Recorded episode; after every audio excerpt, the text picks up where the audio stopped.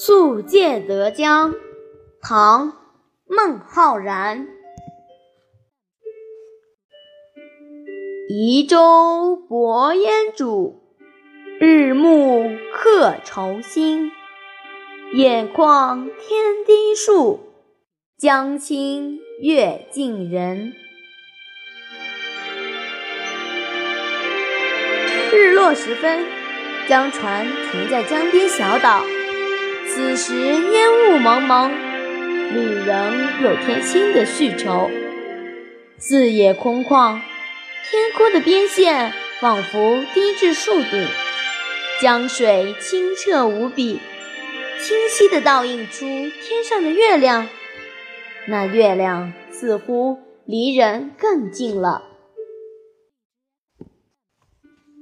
这首诗描写了作者游历吴越。万宿借德江时所见的美景，诗歌短短二十字，却给读者营造了一种人与大自然融为一体的感觉。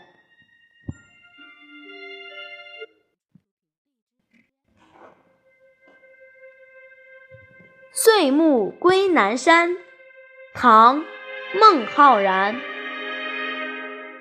北阙修上书，南山归壁庐。不才明主气，多病故人疏。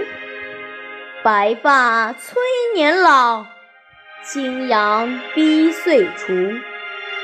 永怀愁不寐，松月夜窗虚。不用前往地宫城上奏书，返归终南山破旧的茅庐。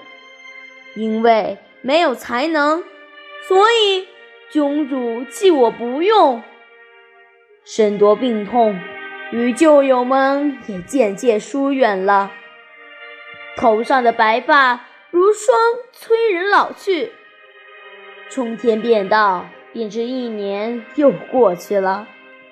愁思愁怀总萦绕上心头，夜深人难眠。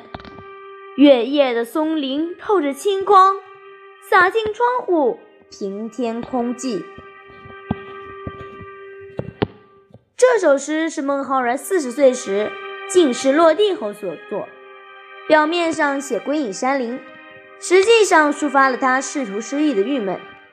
据说孟浩然长安落地后，王维曾经邀请他到翰林院见面，谁知唐玄宗突然驾到。孟浩然一时紧张，躲到了床下。王维不敢欺君，道出实情。唐玄宗也没有生气，还命孟浩然出来作诗。孟浩然便引用了这首《岁暮归南山》，至“不才明主气”一句。玄宗听了颇不高兴，说：“是你自己不求是，不是我不用你。你为什么诬陷我？”因此，终究没有启用孟浩然。把它放还了。